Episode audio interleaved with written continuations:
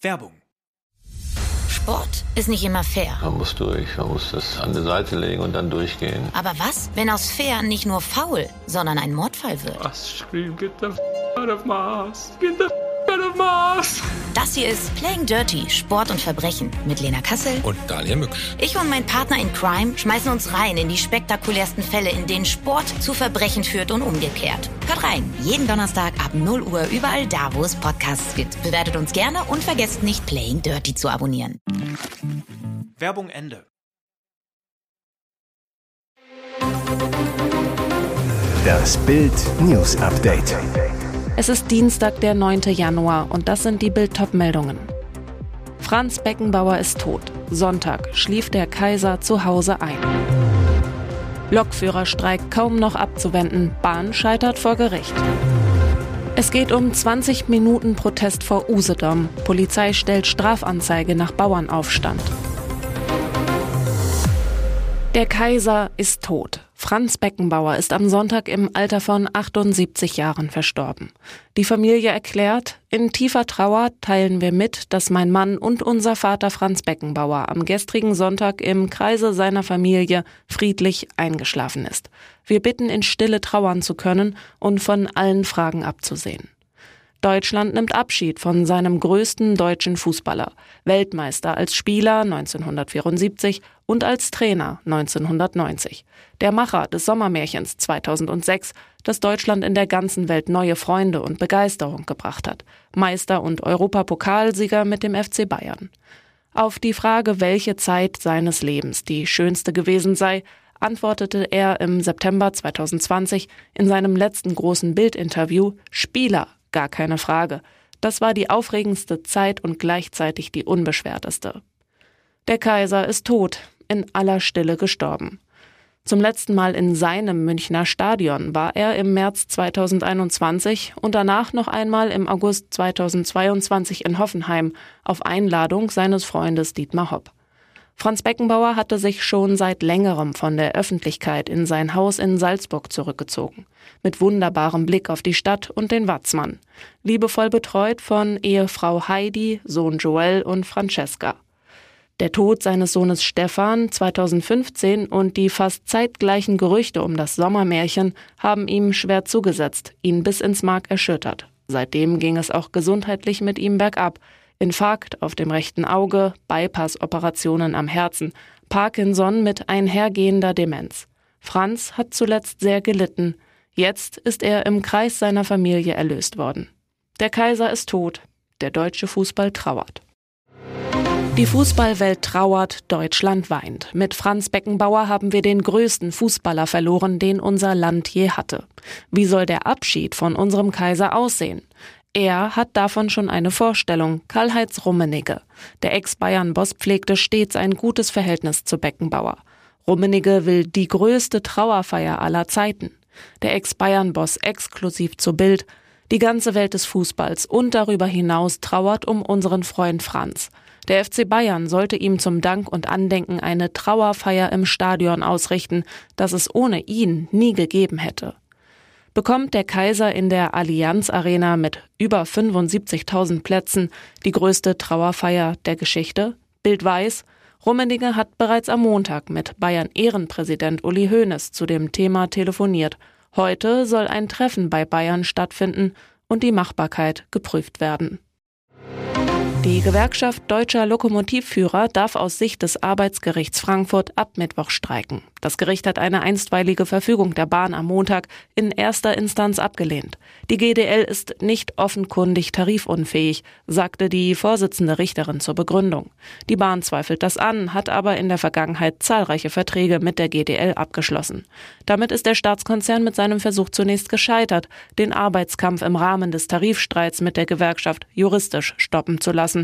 Der Arbeitskampf ist kaum noch abzuwenden. Die Bahn kann vor dem Landesarbeitsgericht Hessen allerdings Berufung gegen die Entscheidung einlegen. Dieser Weg steht auch dem Eisenbahnunternehmen Transdev offen, das zuvor in einem parallelen Verfahren ebenfalls vor dem Arbeitsgericht gescheitert war. Urteile der zweiten Instanz sind voraussichtlich für heute zu erwarten. Sollte die Bahn auch vor dem Hessischen Landesarbeitsgericht scheitern, müssen sich Fahrgäste zwischen Mittwoch und Freitag erneut auf weitreichende Einschränkungen im Personenverkehr der Deutschen Bahn einstellen. Der Streik der GDL soll von Mittwochmorgen um 2 Uhr bis Freitagabend um 18 Uhr bundesweit andauern. Betroffen wäre nicht nur die Deutsche Bahn, sondern unter anderem auch der Wettbewerber Transdev. Bahnpersonalvorstand Martin Seiler nannte den Streik nicht nur absolut überflüssig, sondern auch rechtlich nicht zulässig. Das Arbeitsgericht in Frankfurt teilte diese Auffassung allerdings nicht. Usedom. Die Wut der Bauern ist ungebrochen und das dürfte sie noch mehr aufbringen. Nachdem am Montag tausende Landwirte in ganz Deutschland gegen die Sparpläne der Ampelregierung mit ihren Traktoren auf den Straßen demonstriert hatten, stellte die Polizei an der Ostsee Strafanzeigen aus. Obwohl die Proteste zum größten Teil erlaubt waren, schauten die Behörden auf die Minute genau hin. Dabei entfachte vor der Ferieninsel Usedom ein Streit zwischen den Beamten und den Teilnehmern. Was war passiert? Neben den angemeldeten und genehmigten Demonstrationen hatte der Landkreis Vorpommern-Greifswald zuvor eine Allgemeinverfügung erlassen, wonach Straßensperren nur begrenzt erlaubt waren. Etwa 30 Landwirte stellten am Nachmittag an der B110 die Zecheriner Brücke, die Usedom mit dem Festland verbindet, mit ihren Traktoren erneut zu. Seit dem Morgen hatte der Bauernverband Ostvorpommern bereits die Zufahrt immer wieder versperrt. Der Haken nach der Allgemeinverfügung war die Straßenblockade aber lediglich für eine Dauer von 20 Minuten erlaubt, erklärte eine Polizeisprecherin gegenüber Bild. Ein 35-jähriger Landwirt gab sich schließlich als Leiter der Demo zu erkennen. Wie die Polizei bestätigte, wurde gegen ihn nun eine Strafanzeige wegen Verstoß gegen das Versammlungsgesetz erstellt. Nach Paragraph 26 droht dem Mann damit eine Geldstrafe oder im schlimmsten Fall sogar eine Freiheitsstrafe bis zu einem Jahr. Insgesamt wurden bei sieben unangemeldeten Demos von der Polizei in Rostock zehn Anzeigen gestellt. Und jetzt weitere wichtige Meldungen des Tages vom Bild Newsdesk. Bundesweiter Bauernaufstand und Wirtschaftsminister Robert Habeck warnt vor Umsturzfantasien. In einer neuen Rede an die Nation, die der Vizekanzler über soziale Netzwerke teilte, warnt er angesichts der Proteste. Es kursieren Aufrufe mit Umsturzfantasien. Extremistische Gruppen formieren sich, völkisch-nationalistische Symbole werden offen gezeigt. Es werde sichtbar, dass in den letzten Jahren etwas ins Rutschen geraten ist, was den legitimen demokratischen Protest und die freie Meinungsäußerung entgrenzt, sodass nun auch zuvor Unsagbares legitimiert erscheint zu Habeck. Habeck macht der Bauernbewegung schwere Vorwürfe.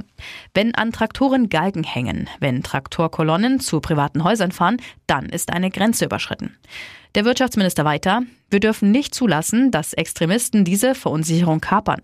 Wir dürfen nicht blind sein. Umsturzfantasien heißen nichts anderes, als unseren demokratischen Staat zerstören zu wollen.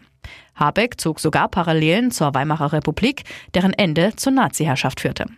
Hintergrund, nur drei Tage zuvor musste der Vizekanzler vor einem Bauernpulk fliehen. Die Urlaubsfähre des grünen Politikers sah sich gezwungen umzudrehen, als eine Gruppe wütender Protestler mit Treckern die Einfahrt zur Fähre, mit der Habeck ans Festland übersetzte, versperrte. Dritte Pleite in drei Jahren. Kaum noch Hoffnung für Galeria Karstadt. Der Warenhauskonzern Galeria Karstadt Kaufhof könnte nach der Schieflage seines Eigners Signa Insidern zufolge kurz vor dem dritten Insolvenzantrag binnen drei Jahren stehen. Die Wahrscheinlichkeit ist hoch, sagte eine mit dem Vorgang vertraute Person am Montag. Der Antrag könnte schon am Dienstag oder Mittwoch erfolgen, so ein anderer Insider. Ein Galeria-Sprecher lehnte einen Kommentar ab. Die Vorbereitungen laufen dem Vernehmen nach bereits seit Tagen. Wie Bild erfuhr, soll der Hamburger Anwalt Stefan Denkhaus vom Essener Amtsgericht als Insolvenzverwalter bestellt werden. Auf Anfrage wollte sich Denkhaus nicht äußern. Galeria Karstadt Kaufhof ist Teil des weit verzweigten Signa-Imperiums des Tiroler Investors René Benko. Dessen Signa Holding und unter anderem zwei wichtige Immobiliengesellschaften haben bereits Insolvenzanträge gestellt.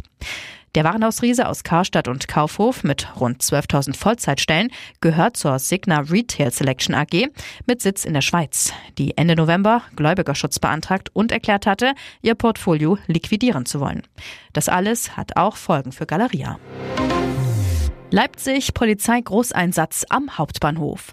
Montagmittag, kurz nach 12 Uhr, rückten schwer bewaffnete Beamte an der Straßenbahnzentralhaltestelle an. Ein Mitarbeiter der Verkehrsbetriebe hatte den Notruf gewählt, weil in der Linie 7 Schüsse gefallen waren. Ein Polizeisprecher bestätigte den Vorfall gegenüber Bild. Es gab in der Straßenbahn eine Auseinandersetzung zwischen mehreren Personen. Eine Person wurde durch einen Schuss aus einer Gasdruckwaffe im Gesicht verletzt. Ein Mann konnte noch am Tatort gefasst werden, später auch noch ein zweiter. Ob sie die Täter sind, muss noch ermittelt werden. Zunächst sicherte die Polizei die Lage am Hauptbahnhof und befragte Zeugen. Gegen 13.30 Uhr hatte auch die Kripo die nötigen Spuren gesichert und die Bahn konnte weiterfahren. Die Maßnahmen vor Ort sind jetzt beendet, erklärte ein Polizeisprecher. Die Hintergründe der Tat sind noch völlig unklar. In dem Bereich hatte es in den letzten Jahren immer wieder Auseinandersetzungen zwischen Drogendealern gegeben. Nach 20 Jahren macht er Schluss. BVB-Boss Hans-Joachim Watzke scheidet im Herbst 2025 aus der Geschäftsführung von Borussia Dortmund aus.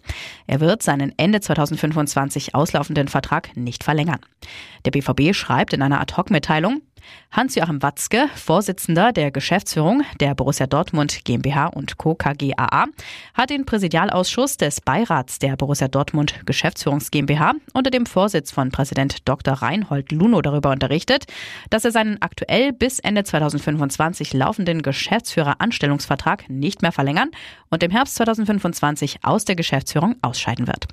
Batzke bestätigte im Trainingslager des BVB in Marbella, mir war es immer wichtig, dass es ein selbstbestimmter Abgang werden würde. Es war eine lange Zeit. Ich bin meinem Club sehr, sehr dankbar dafür, dass ich diese Möglichkeit hatte. Ich empfinde es als großes Privileg. Ich werde bis zum letzten Tag meinen Job mit vollem Elan und voller Energie ausüben. Ob Watzke ab 2026 ein anderes offizielles Amt beim BVB übernehmen und wer nach seinem Ausscheiden seinen Nachfolger antreten wird, ist noch offen.